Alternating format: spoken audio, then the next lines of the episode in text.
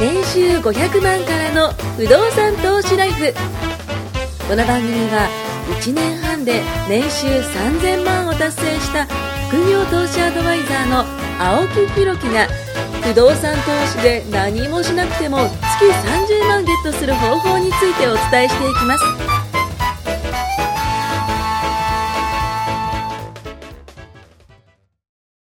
お願いします。お願いします。ちょっと前回、前々回はね、えー、節約の話ということで、はいおい、この不動産の話はどこだとね、えー、いうクレームがありそうで、こここでね、一旦、あの、不動産の話に戻りますんでと。りあえずするかみたいな、そのノリやめましょういやいやいやいや。今回はね、あの、まあ、ちょっと面白い話もしようかなと思うんですけど、まあ、その前に、あの、すいません、毎回ですが告知させてください。えー、毎週金曜日ですね、夜、えー、20時から、えー、1時間程度なんですけども、お金の知識を増やしたりだとか、投資の種類、また気をつけるべき点、えー、不動産投資の豆知識、まあ、それから雑談などね、えー、ズームセミナーをやっております。まあ、ファイナンシャルリテラシーを高める内容を発信中なのでね、えー質問コーナーもありますんで、ぜひそこでね、いろんな質問を欲しいなというふうに思います。まあ、僕の公式 LINE から、えー参加、えっ、と、ごご登録いただいて、まあ、セミナー参加と送っていただければですね、毎週金曜日のズームセミナーの URL をね、送らせていただきたいというふうに思います。はい。今回はですね、あのーまあ、不動産のことをもっと好きになってもらおうという回だと。いうふうに考えております。えー、161回目ですね。今回ね、161回目ということで、えー、まあ、不動産のことをね、もっと好きになっていただきたいと。まあ、不動産イコール土地、建物にこう分けることができるんですけども、今回は建物の部分。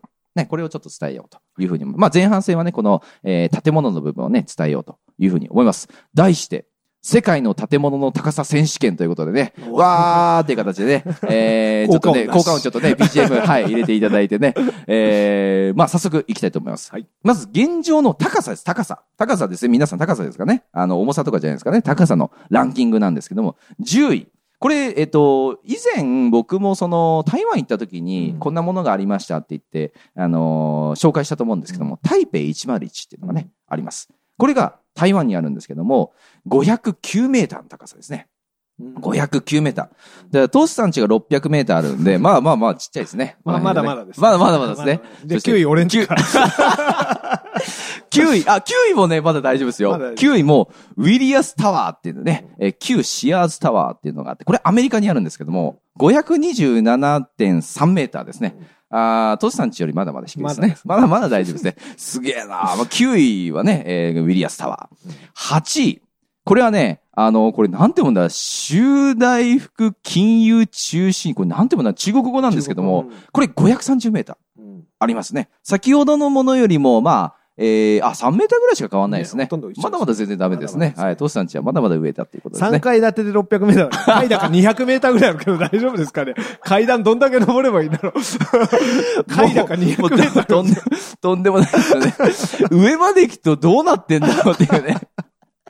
やばいね、家ですけど。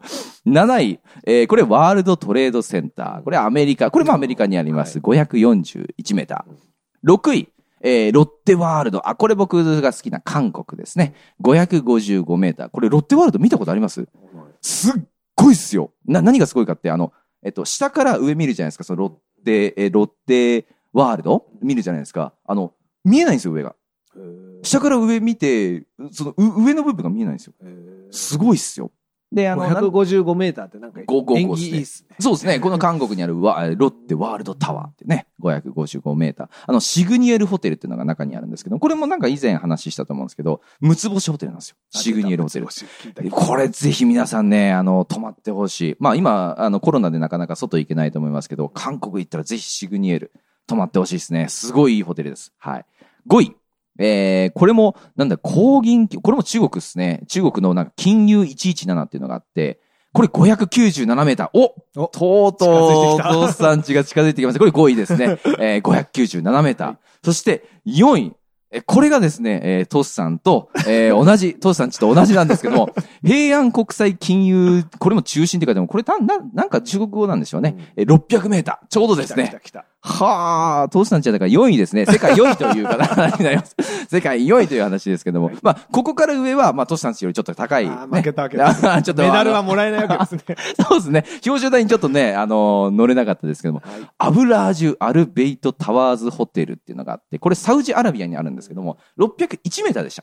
いや、1メーターちょっと負けましたね。あ、いいんじゃないですか、増築すれば、上。なんかペンタハウスでも作りましたからね。脚立でも立てればね、1メーターぐらいになりますからね。600メーターで脚立立てたらどうなんだろ飛びますよ、風で。う。うわーつってね。なりますけど、すみません。2位、上海ですね。これ、あえっ、と、うん？これも上海タワーってやつですね。あ、これタワーって読むんですね。これね、中心っていうのは。上海タワー。これ中国、これも中国にありますね。632メーター。いやここまでが2位ということなんですけども、まあ1位は皆さんもご存知の通り、ドバイにある、えーブルジャ・ハリファ。ね、これが828メーター。ダントツですね。はい。なんですよ。まあ、ここまでがね、えっと、高さランキング。現状の高さランキング。要は立ってますよってことですね。高さランキングなんですけども、実は計画されてるビルってもっともっと高いのがありますんで、これをね、えーお伝えしていきたいと思います。計画されてるビルの中で、もっと高いもの、第3位。これはね、トスさんちよりもはるかに高いんですけども、あの、ムルジャンタワーっていうバーレーンで建てられる予定のがあって、これ1022メーターです。いきなりボーンとね建、物？いきなり建物です。1022メーターの、タワー、東京タワーみたいな。これーみたいな200階建てです。200階建て。200の予定。うち3階建てです。大丈 これ200階建てになりますんで。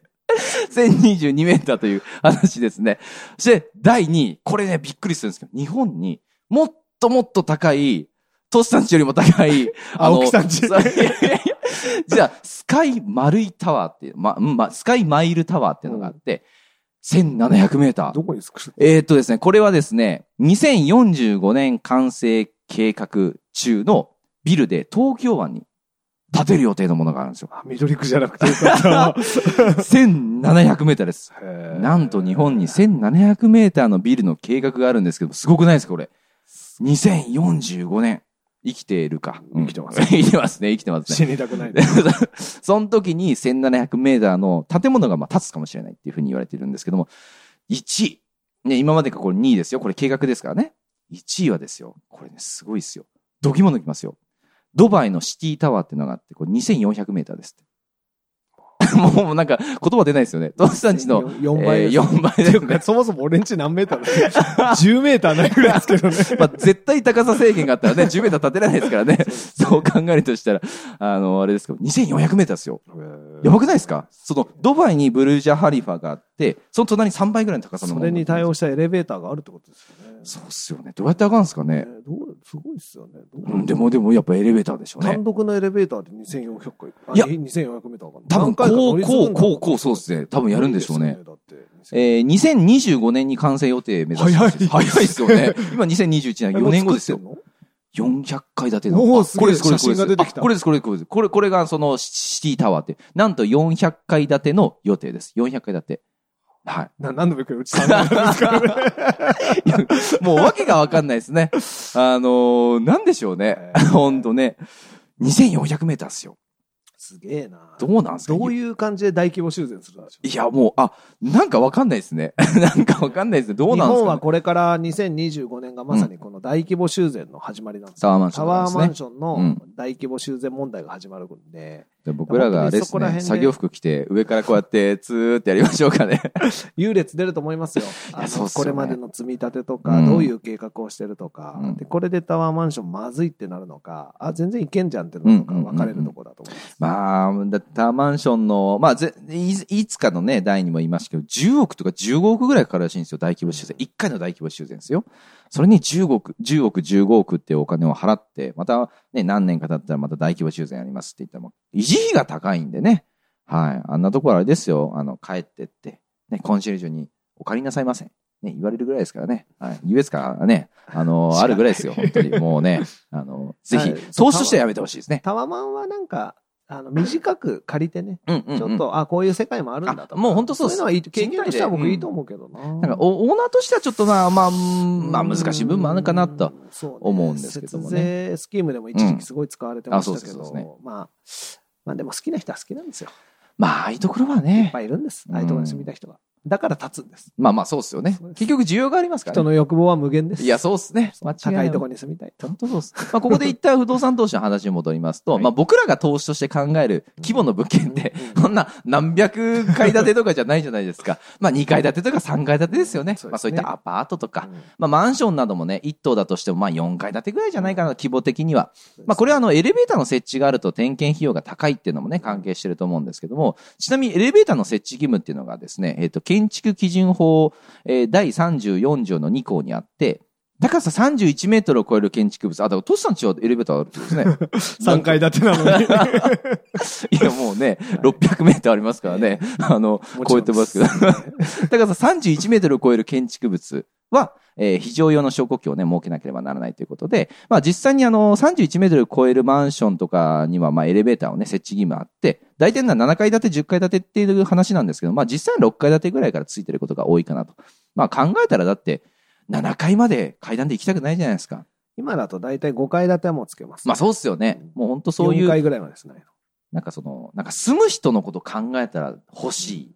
で、オーナーとしたら、まあ嫌、嫌だというか、まあでもあった方がね、入居者の方はね、あの、つきますんで。まあ、えー、そういう形でね、えっ、と、高さ的にはまあそういう話になり、まあ規模的にはですね、不動産投資っていうふうに考えると、えー、先ほどのようなね、なんかちょっと夢の世界をね、見せましたけども、何百メーターとかね、わけわかんないです。僕らは2階建て、3階建てとか、ね、4階建ての規模をね、あの、狙っていくというような形になります。まああと、高さといったら利回りですね。あのー基本物件価格の点のこれ2%がいい物件と言われていますけども、だいたい表面で言うとまあ10%、あの前後でしょうかね。ただ、えー気をつけてほしいのは、利回りだけで特化して物件を選ばないようにしてほしいなと思って、えー賃貸の需要があるのかとか、修繕の、先ほどね、タワーマンションの話もありましたが、修繕。ね、これがあのちゃんとされてるのか、もしくはさ今後もできるのか。あと、耐用年数とかね、あの、古すぎる物件じゃないかとかね、新しい、えー新しくて耐用年数残ってたとしてもその分高かったりとか、まあ、いろんなそのものを考慮して総合的に見てほしいというふうに思います。あと、これ、あの、最終的に僕すごい、あの、重要だなっていうものがあって、その物件が次の融資のための買い、買い増しができるかどうか。これがすごい重要なんじゃないかなというふうに思うんですよね。そこでもう、えー一棟買って終わったじゃなくて、買って買い増しができるような建物なのかどうかっていうのが結構重要なのかなって僕は思うんで、まあそこら辺をこう全体的にこう把握して、えー、目利きをしてほしいなと思うんですけども、まあここら辺はまあ聞いてほしいなというふうに思います。僕らもね、あのそういう形でいろいろとアドバイスをさせていただいてまあでもいろんな指標がありすぎるから、うんうん全部クリアしてる物件を探すとね、これ永遠に買えないんですよ。ねもうエアオーヤですよエアオーヤですよ。かっこいいエアオーヤ。エアオーヤ。俺持ってんぜ、みたいな。そう、持ちたいな、持もうね。てたらな、こんなの買いたいな、みたいな。本当そこは難しくて、うん。エイヤやんなきゃいけない部分もあるんですよ。うん。もう、勇気を持ってというか、ただ、絶対買っちゃいけないものってあるんで、そこはやっぱり見極めてほしいかなとは思いますけど。まあ、最悪買って売って損をしてっていうところにはね、うん。なるかもしれないけども、ただまあ、あのこう、買う前に、なんだろう、こう、み見ることができるじゃないですか、不動産のいいところって。株とかって難しくないですかいろいろと。そうねどうなるかわかんないっていうのがあります。仮想通貨もそうだ。そうですね。吹っ飛びましたね。仮想通貨もね、いろいろとね。今いくらぐらいなんですかね、ビットコインがね。また少し戻して、この収録してる時で多分400中盤ぐらいじゃない前半から中盤。1回300万ぐらいになってました。そうですよね。あの、なんか上がったりでもともと10万だ、15万だ。もっそうと言えば1万ですから。そうなんです。だからそこから買った人っていうのはすごい、お、お分かってますね。そこから、ああの、買った人っていうのはやっぱ上がったっていうところをみんな見ちゃうから。そうそう、なんかそういう夢をつかもうと思うん相ですけど。場、相場で勝負するのはプそロ。無理無理。うんだからもう僕ら仕組み作りですよ。毎月どのぐらい入るかとか、うん本当にね、ローリターンなものをたくさん持って積み重ねる方がいいんですよ。なんかあのー自分に言ってますからね、これ。僕自分に言ってますから。いや、すげえわかる。なんか、いハろいろリターンなものにバカバカいっちゃうから。そうっすよね僕そうそう。いろんなものを、だ去年とか一昨年とか結構やったじゃないですか、僕らやりま。したよ。ね、で、いくら突っ込んで、大変なことでなんだかんだって山だって。その時やっぱ思ったのが、不動産ってすげえな。そうなんですよ。やっぱ思うっだすよね。からなくならないんですよい。や、確かに。もう安定もしてるし。確かに、確かに、確かに。でも本当そう思いますよね。時間はかかる。だから、さっき言った通り物件買って、すぐいい思いできなくても、時間を味方につけていけば、いつの間にかいい物件になるんですよ。で、箱だけ見てこの物件いいですかってよくたまに聞かれるんですけど、いいも悪いもないですよ。それがいくらかでいいか悪いか決そうですね、そうですね。ね、高く買えば、いくらいい箱でもそうそうそう本当そうそう。ならないし、うん。安く買えばどんなボロボロの物件でもいい買い物になるし、いい物件を安く買えるっていうね、重要だってい自分が住む感覚で見ちゃうからいい悪いの基準がおかしくなるんですよ。僕らなんかも本当それこそ、まあ不動産もやらせてもらってますけども、ポンジポンジ不動産、ポンジポンジみたいな感じで、ポンジサンドイッチみたいな感じでね、あの、不動産が間に挟まってますけども、まあでも不動産があるから、まだね、母体があるっていうね。空母ですよ、空母。うん、うん、本当本当ミサイルはどこ飛んでるかわかんないです。本当そうっすよ。戻ってきて自分を狙うかもしいや、れないですよ。本当そうっすド。カーン本当ね、だからその、まあ、いろんなその、先ほども言ったビットコインとか、えー FX とかね、あの、いいんですよ。やってもいいんですけど、何度も言う通り、その不動産っていう基盤を作って、えー安定した収入があって、えー前回、前々回のようなその節約をしても幸せなね、生活ってあるじゃないですか。僕今の方が幸せっすね。なんか、うん、なんか前みたいになんかすごいちょっと今自慢しますけども、タワーマンション住んで、あのーね、こう、歩くの嫌だからちょっとタクシーみたいな感じでこうね、手挙げてタクシー乗ったりだとか、あとそのオーダースーツ着たりだとか、ブランド品ね、買ったりだとか、ミシュランに行くとか、確かやったっすけど、今の方が僕充実度あるっすね。あの、でも、うんそれはね、一回やったからなんですよ。うんやったことない人はねやってみたいんですよ。なんかね、もう前にも言いましたけど、仮想現実でやってほしいですよね、それを。こうね、あの、お金持ち体験みたいな。やってみたいですうんね。一日体験そう10万円ぐらいで、もう、もうバッチリ。いろんなこと体験そうですよね。でもまあ、あの、やったから気づくこともあるし。そうですね。一番もったいないのはやってみたいなって指くわえて見てるでうん終わっちゃう。もう一生って一回しかないじゃないですか。本当に僕も思うんですけども、本当にいい年になってきて、うんだから、こっからですよ。本当に。そうですよねえもう70歳、80歳、90歳になってからすげえ金入ってきても。老後のため、老後のためって言い過ぎちゃうと、そですね体もね、動かないとね。動かないのに、もううんそうしたらもう札束枕にして寝るぐらいしかやることないですよ。だって使あとジャンプの裏みたいにななるやつですね。本当そうですよ でも、よぼよぼのじいさんが、浴槽にね。そう、浴槽に札束置いてこう使って、半死半生のじいさんが浮いてた。だってそれじゃ嫌だから、うんうんうんだから本当将来もらう1億より今もらう1000万とか。確かに今使えるお金、に今できる経験。いや、本当そうっすね。そうですよ。うん集合でね、行ってね、会社でぐちぐち言われてる場合じゃないですよ、本当に。まあでもね、それがあるからこそ不動産ができる。まあトータル面ですよね、そうです本当に。だからバランス取りながら、やりたいことはでも一つでも迷ったらやってみたらいいと思う。うんうんうんうんうん。あの、それぐらいしか言えないけど、うんやってみたらいいと思でもなんか興味持ってもらうっていうのはすごい重要だなと思うんでなんかさっきトシさんも言ったその指くわえて見てる、もしくはこれを聞いてくれてるっていうよりかは、なんか行動してほしい。本当本屋さん行って不動産投資のその本を一冊手に取るだけでも僕違うと思うんですよねそうですよ。なんかそういう形で、自分が今できることの行動範囲しか、まあ多分ないと思うんですよ。今、今のところは。そのせ狭いかもしれないけど。で、それができるようになったら、あの、トシさん家みたいにね、あの、3階建てなのに600メートルってね、あね家をて家を建てたりとかね。どうやってこれ建てんですかみたいなね。う。敷地30坪だ ぞ。どうやって上に伸ばす？のすごいね、あの、建築技術がすごいですけどね。あそんなんで多きた二度と修繕できないでし。屋根の張り直しとか誰がやるんでしょういや、本当ですよ。壁どうやって塗るんですかみた代とか考えるとやばいっすよね。いやー、なんかすごいよなと思って。ね、な僕らがね、あの、やる規模の、えー不動産投資っていうのも、は、あの、そういうものになるんで、まあ、皆さんもね、ぜひ、あのーまあ、なんていうのかな、このポッドキャスト、まあ、知識を今、一瞬与えられてるかどうかちょっと 不安に思ったんですけど、まあ、いろんな話をさせていただいているので、ぜひ次回もね、聞いてほしいなというふうに思います。どうもありがとうございます。ありがとうございました。